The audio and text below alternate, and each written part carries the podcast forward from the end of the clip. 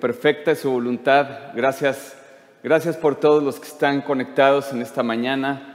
Gracias a las personas que están aquí también presentes, que hacen posible este evento. Y bueno, Dios ha puesto en mi corazón, en mi lectura de esta semana, eh, dar un mensaje, es un mensaje de, paz, es un mensaje de nuestro Salvador y, a la vez es un mensaje eh, navideño. Bueno, eh, yo quiero compartir con ustedes, pues hemos, hemos vivido eh, en nuestras vidas, en este 2020, hemos vivido situaciones bastante complejas. esta semana algunas personas de la iglesia están atravesando pues por momentos difíciles. Unas perdieron la vida, algunas otras están luchando en, eh, cómo salir adelante de esa enfermedad, eh, están luchando contra la muerte, otras están pasando dificultades económicas. Y También gente cercana mía, esta semana eh, falleció un, buen amigo con el que hablaba yo muchas veces durante los últimos dos o tres años. Eh, y todavía el viernes pasado hablé con él, la semana pasada le dio COVID y me dieron la mala noticia el, el martes que había fallecido. Dejó tres hijos, todo un tema. Y quisiera compartir también contigo que una mañana del 26 de octubre del 81, eh, me dispuse a ir yo a la escuela, yo estudiaba la preparatoria en la Universidad La Salle y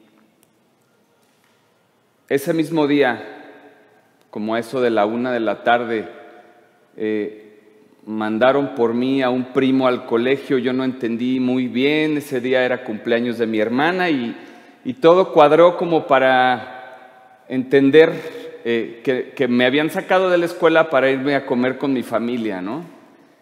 Y ese día, ese día yo me quedé sin un padre, mis hermanos igual, mi madre se quedó sin esposo. Y bueno, son cosas que suceden y, que en ese momento no las entendemos. Y es ahí en donde por momentos nos detenemos a pensar, ¿qué sigue? ¿Cuándo me va a llegar a mí el día de partir? ¿Qué es lo que sigue después de todo esto que estamos viviendo? Y nos angustiamos, nos preocupamos y perdemos la paz. Y eso, querido amigo, es exactamente lo que el enemigo está buscando. Y es justo lo que no nos podemos dar el lujo de perder, la paz. Y sí, son nuestras batallas, pero debemos de estar preparados. Y uno de los más grandes privilegios como creyentes es sabernos guardados y protegidos por nuestro Padre Celestial. Y a medida que nosotros experimentamos una relación más íntima con nuestro Padre, a medida que entendemos y aprendemos a poner a Dios en primer lugar sobre todas las cosas, a medida que dedicamos ese tiempo precioso para orar con Él, a pasar y disfrutar el tiempo en la intimidad y dedicamos ese tiempo también para leer su palabra y para servirle, y entonces empezamos a tener una conexión con el Espíritu de Dios y es ahí en donde no importa todo lo que esté pasando fuera de nosotros o a nuestro alrededor. Sabemos que Él, nuestro Padre, nos consuela, nos hace confiar y nos permite accesar a esa paz que solo Él provee. Jesús dijo, la paz os dejo, mi paz os doy. Yo no os la doy como el mundo la da. No se turbe su corazón ni tenga miedo. Esa paz que Él prometió y que es verdadera. Quisiera que tomemos nuestras Biblias en Segunda de Reyes, capítulo 4.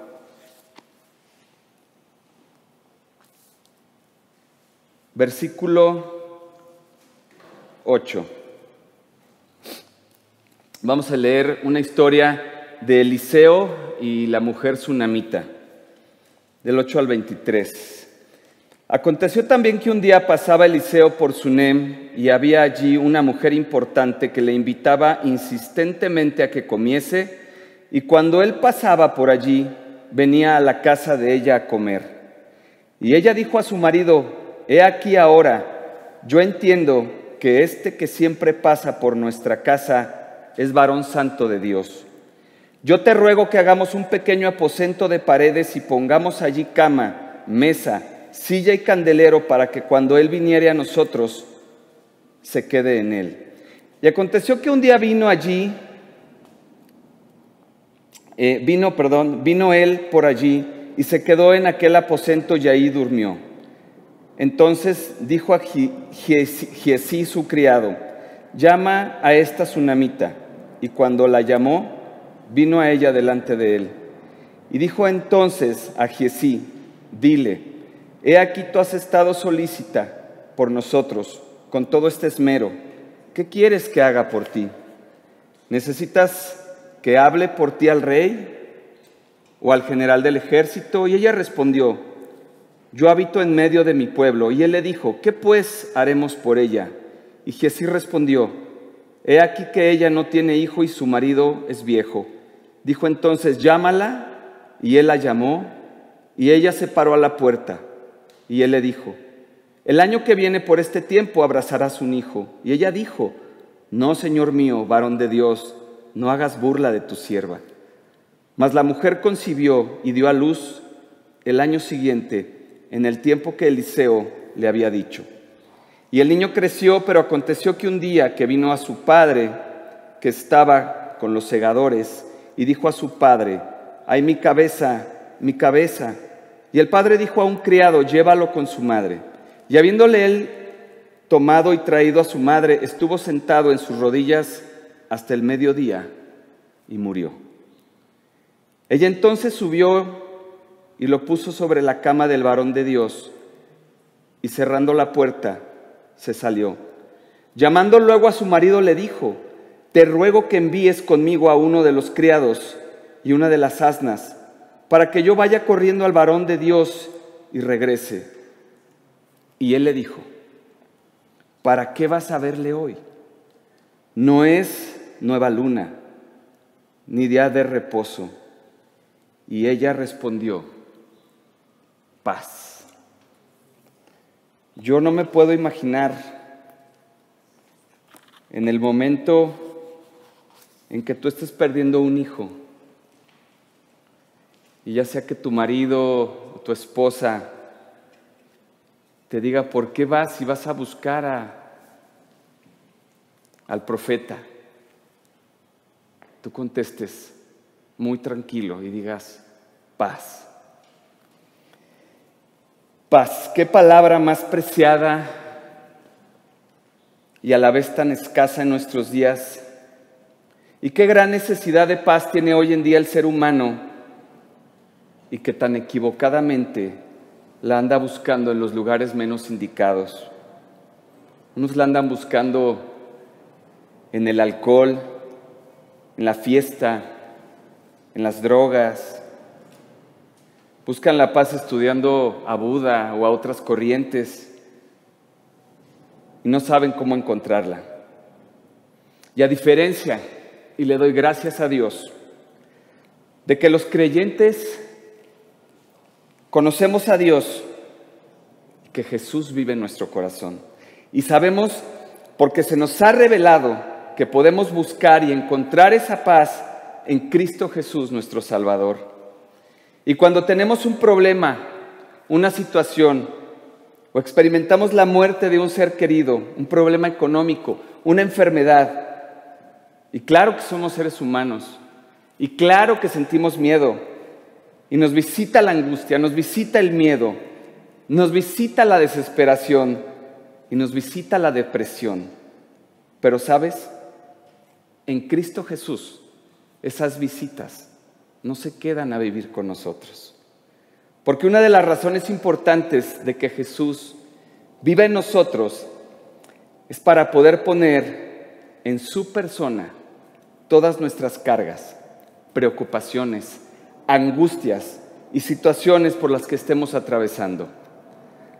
Nadie dijo que la vida de los creyentes, por ser creyentes, ¿sí? estamos exentos de pasar por problemas, de pasar por dificultades, por pruebas.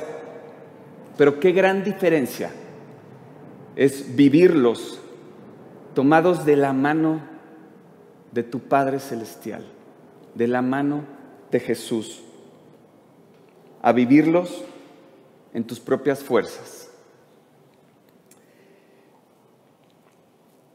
Y como la mujer tsunamita, declarar paz en nuestras vidas, sabiendo que tenemos un Salvador, un Padre que camina con nosotros, al Consolador que nos aconseja, que nos da sabiduría, que nos guía en nuestros caminos y en nuestras decisiones, que intercede por nosotros y que nos dé la victoria. Continuamos del versículo 24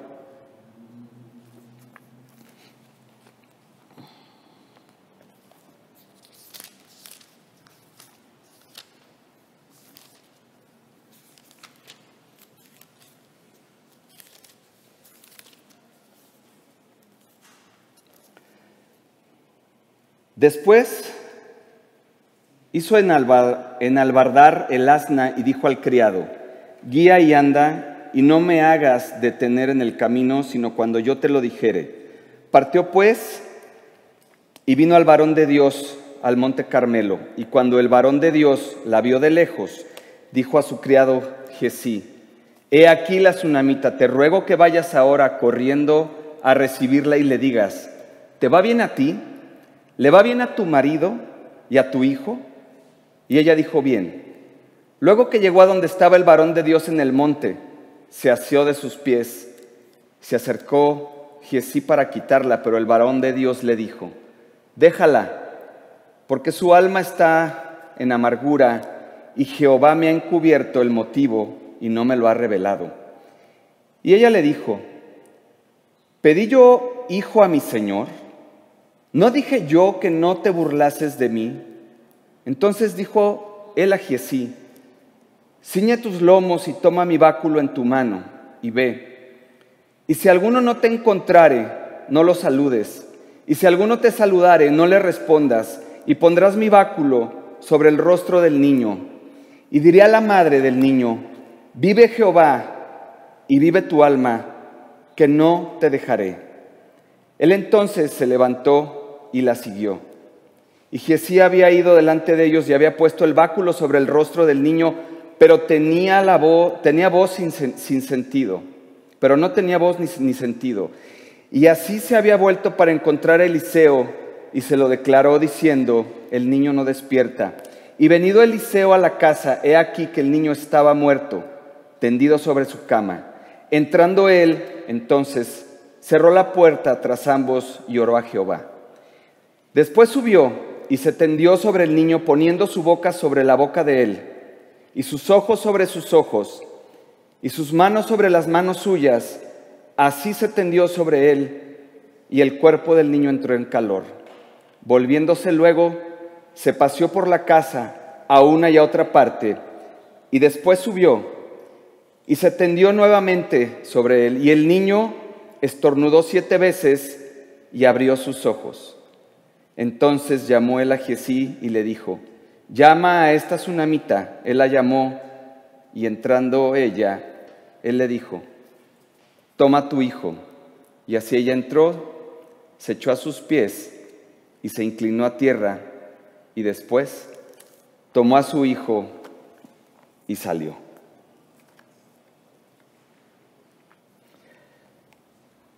Y así como esta mujer que sirvió a Eliseo, le hizo aposento y le dio de comer, así es cuando tú sirves a Dios. Y Él te va a dar todo aquello que tú necesitas y que no tienes.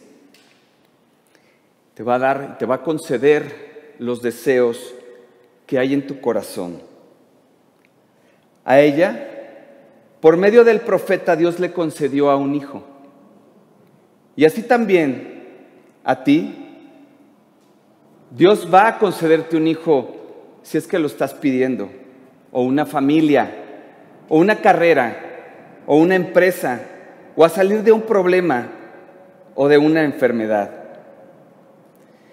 Y así también como ella pasó por una situación difícil al morir su hijo, así también a nosotros se nos presentan situaciones en nuestra vida en las que debemos de detenernos y decir desde lo más profundo de nuestro corazón, paz. Jesús dijo, yo soy la resurrección y la vida, y el que cree en mí, aunque esté muerto, vivirá. Y hoy quiero decirte que aquello que está muerto, vivirá. Aquello que dentro de ti ha muerto, va a vivir. Esas relaciones muertas van a vivir. Esa empresa muerta va a vivir.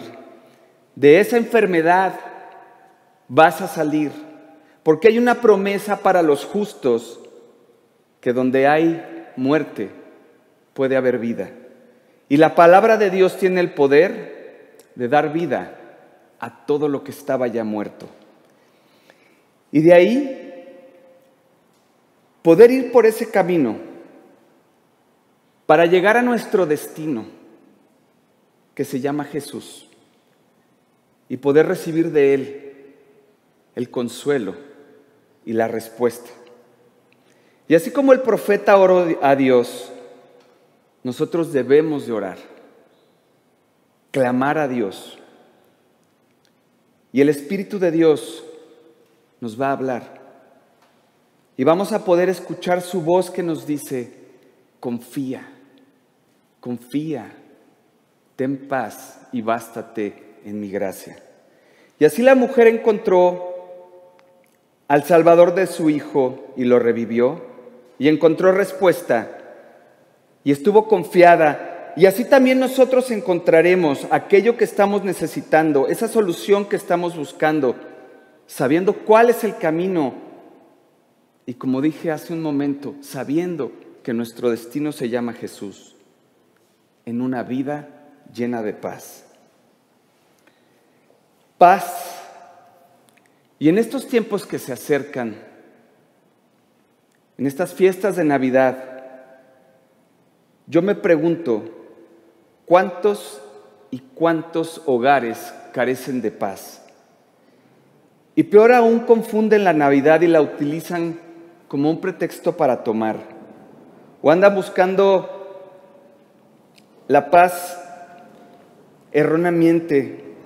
Y creen que la van a encontrar en regalar y regalar cosas sin un verdadero sentido. Y a veces eso lo, lo hacemos para limpiar nuestro corazón, pero la Navidad no es así. Y qué padre es el tema del arbolito. Y qué padre que los niños reciban regalos de Santa y de los reyes, pero esas son solamente tradiciones culturales. Una tradición es vivir haciendo algo sin saber por qué lo hago. Eso, eso es hacer, tener una vida con una tradición. Y bueno, no quiero seguir en este tema. Y bueno, hacemos todo por tradición, pero la paz no la vamos a encontrar celebrando de esta forma. Esto no es la Navidad. La Navidad es mucho, pero mucho más que esto. La Navidad es celebrar el nacimiento de Jesús. Y no importa si fue el 24, el 25 o el 5, o como dicen algunos estudiosos de la Biblia, que fue por fechas de octubre en las fiestas de los tabernáculos. Y debemos entender, y esto es muy importante, el gran amor que Dios tiene por sus hijos, que separados de Él por nuestros pecados envió a su Hijo unigénito a hacerse hombre, a darnos el ejemplo de cómo vivir en santidad, en amor, en humildad y morir por nosotros a causa de nuestros pecados y derramar su sangre para ser lavados, perdonados y reconciliados con Él. Este es el verdadero mensaje de la Navidad. Desde el nacimiento de Cristo hasta la cruz del Calvario. Y esta cruz que encierra todo el significado y todo el propósito de Dios para con su creación, que somos nosotros. Y este significado y este propósito era un Salvador.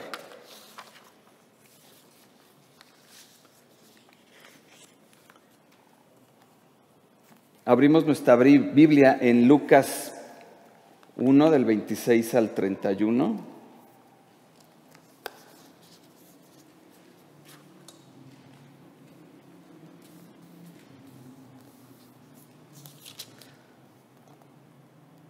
Anuncio del nacimiento de Jesús. Al sexto mes, el ángel Gabriel fue enviado por Dios a una ciudad de Galilea llamada Nazaret, a una virgen desposada con un varón que se llamaba José, de la casa de David, y el nombre de la Virgen era María. Y entrando el ángel en donde ella estaba, dijo, Salve muy favorecida, el Señor es contigo, bendita tú entre las mujeres. Mas ella le envió, mas ella le vio, se turbó por sus, con sus palabras y pensaba que la qué salutación sería esta. Entonces el ángel le dijo, María, no temas, porque has hallado gracia delante de Dios. Y ahora concebirás en tu vientre y darás a, a luz un hijo y llamarás su nombre Jesús. ¿Y por qué María? Aparentemente María era una mujer ordinaria, no provenía de ninguna Familia prestigiosa, no era nada especial, pero era una mujer de Dios. Servía y obedecía a Dios. Y creyó en la palabra de Dios y fue favorecida por Dios. Porque sabes, Dios dentro de todo, aunque tú puedas ser muy ordinario, no provengas de un apellido muy rimbombante, ni seas un genio, un sabio. Dios tiene un plan para tu vida. Y Dios tiene un plan. Dios tiene planes de bien y no de mal para cada uno de nosotros. Y así como, como María o como la mujer tsunamita, Dios tuvo un plan para cada una de ellas. Y si te pones a pensar en cada una de las dos, no fue nada fácil, al contrario, fue muy difícil. Imagínate a, a esta mujer tsunamita que era estéril. El varón de Dios le concede tener un hijo y luego ese hijo se muere.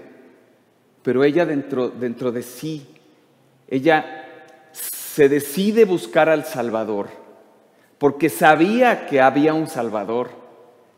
Sabía que eh, Dios por medio de Eliseo le iba, a conceder, la salvación, salvar a su hijo. Y ella es, porque ella sabía esto, ella tenía paz.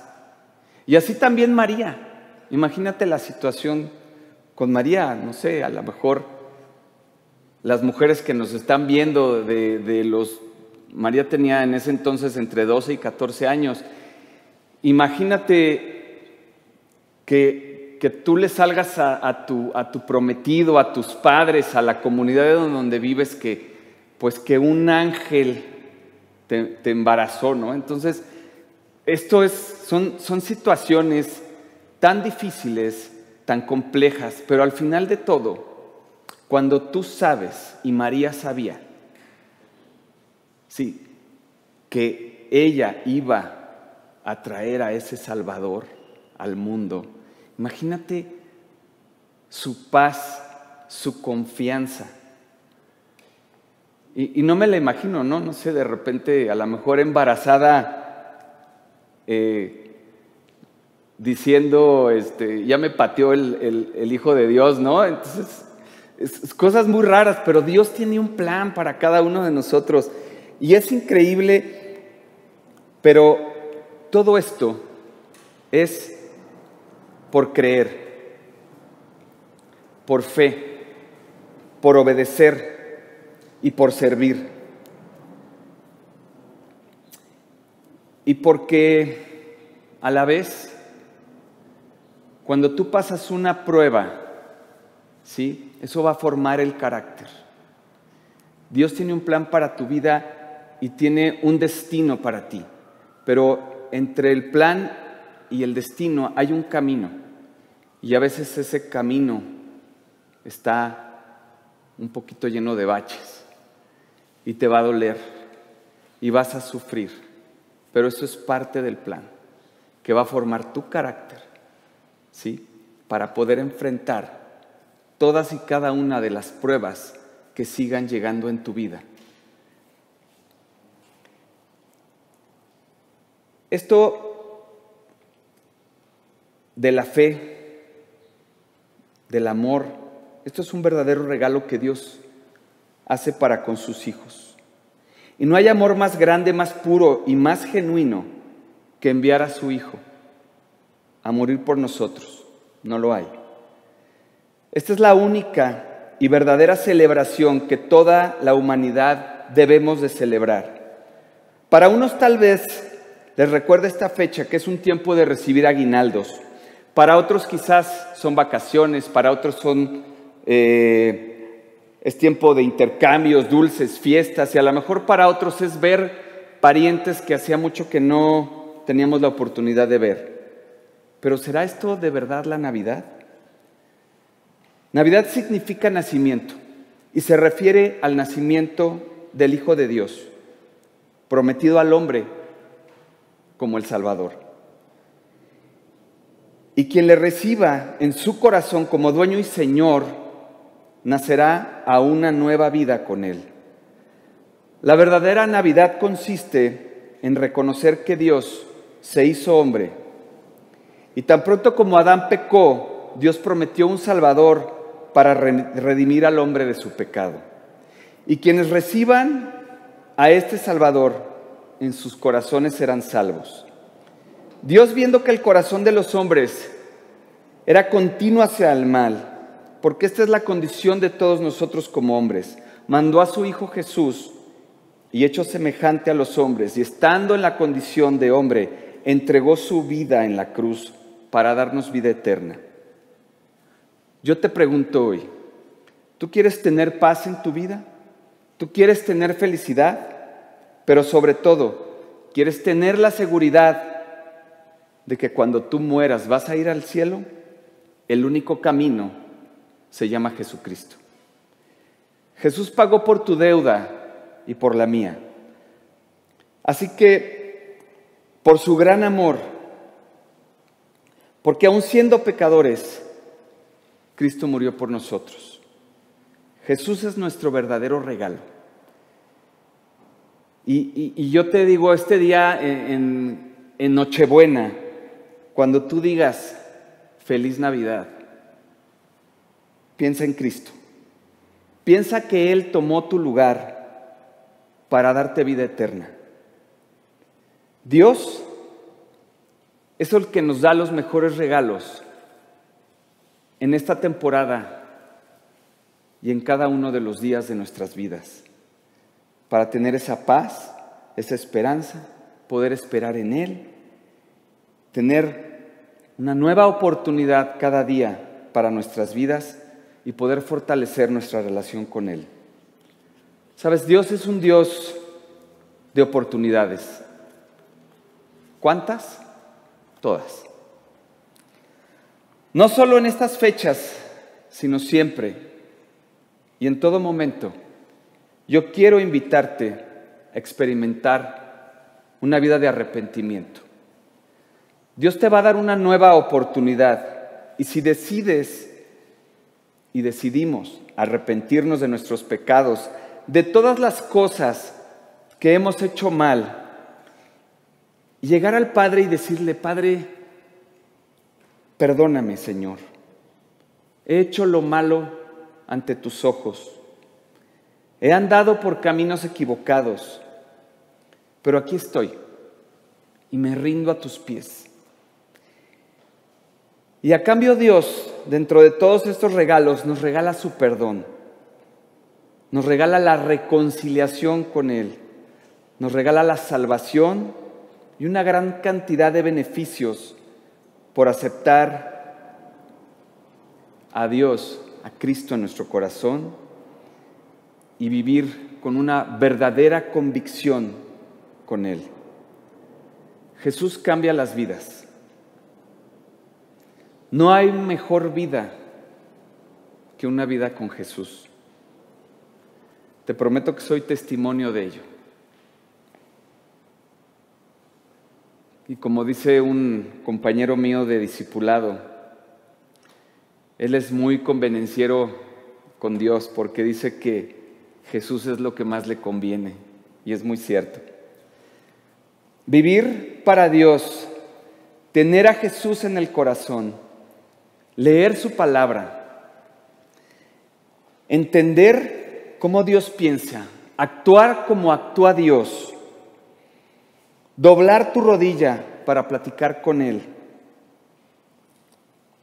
y ponerte en sus manos, hermano, no hay cosa mejor en la vida que tú puedas experimentar. Sabes, Dios te da una vida de paz, una vida de confianza, una vida llena de esperanza, de amor. Te hace paciente. Te regala de su sabiduría, de sus bendiciones. Te da prosperidad, alegría, gozo. Y de todos y cada uno de los dones que el Espíritu Santo tiene para ti. Y muy importante, ante toda adversidad, ante toda dificultad, te da la seguridad de que en tu batalla tú no vas solo. Él te toma de tu mano y te saca del valle de sombra y te lleva a la cima de la montaña. Uno como cristiano, como creyente, que tomó la decisión de recibir a Cristo en el corazón, el Espíritu Santo ya vive en nosotros. Y podemos alcanzar todas las bendiciones porque Dios ya vive en ti. Pero no solo es recibir a Cristo y al Espíritu Santo, es tener la correcta relación con ellos.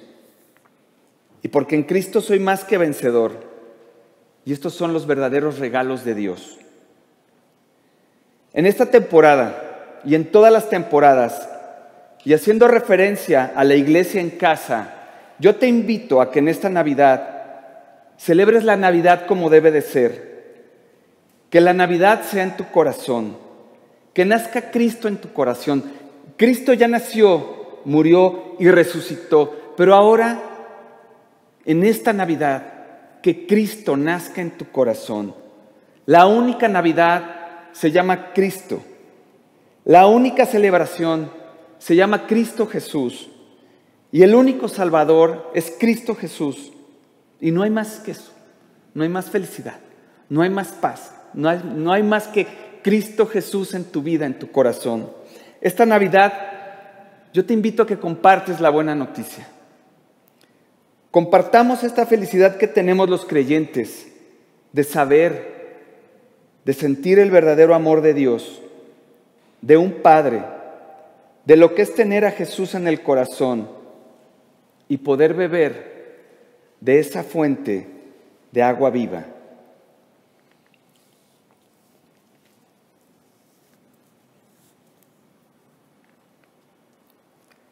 Quiero cerrar con este eh, versículo de Apocalipsis 21, 6 y 7.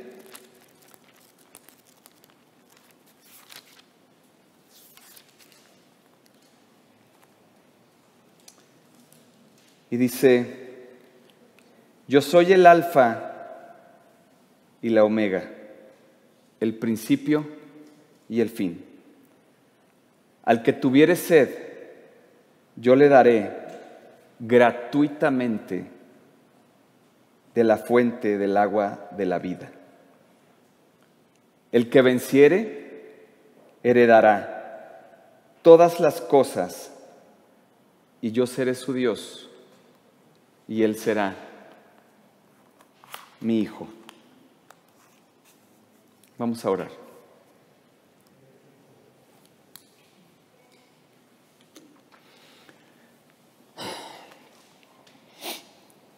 Querido Padre, te damos muchas gracias, Señor, por la vida que nos das. Gracias, Señor, porque podemos levantarnos este día con vida, con salud, con un cuerpo completo, Señor, sabiendo que nuestra vida y la vida de los nuestros están en tus manos y dependemos de ti. Padre, gracias por todos esos regalos que tú nos das, no solamente en esta temporada de Navidad, sino cada día de nuestras vidas, cada segundo, cada minuto, Señor, en nuestras vidas. Gracias porque podemos caminar en ti, Señor, confiados, sabiendo que tú nos escuchas, sabiendo que escuchas nuestras oraciones sabiendo que tú las respondes. Sabiendo, Señor, que tienes tus tiempos, que no son nuestros tiempos. Tienes tus formas que no son las nuestras, Señor, pero que nos haces pacientes. Y podemos esperar, y podemos confiar, y podemos tener fe, y podemos creer, porque tú, Jesús, nuestro Salvador, vives en nuestro corazón. No hay mayor regalo, no hay mayor seguridad, no hay mayor bendición que sabernos hijos tuyos, Jesús. Gracias, Padre, por tu palabra. Gracias por tus promesas.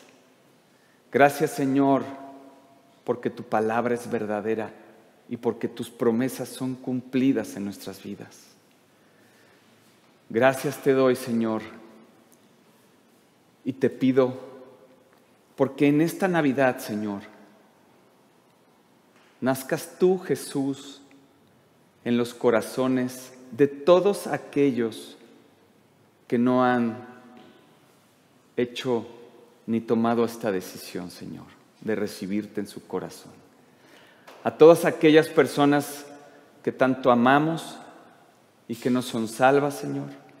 Aquellas personas que conocemos, que tú las conviertas a Cristo, Señor. Padre, guarda nuestra salud en esta pandemia tan difícil que estamos viviendo.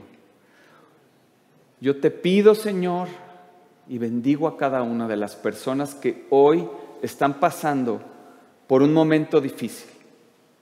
Yo bendigo a cada una de estas personas para que encuentren esa paz que tanto necesitan y que solamente la pueden encontrar en tu Hijo amado, Jesús.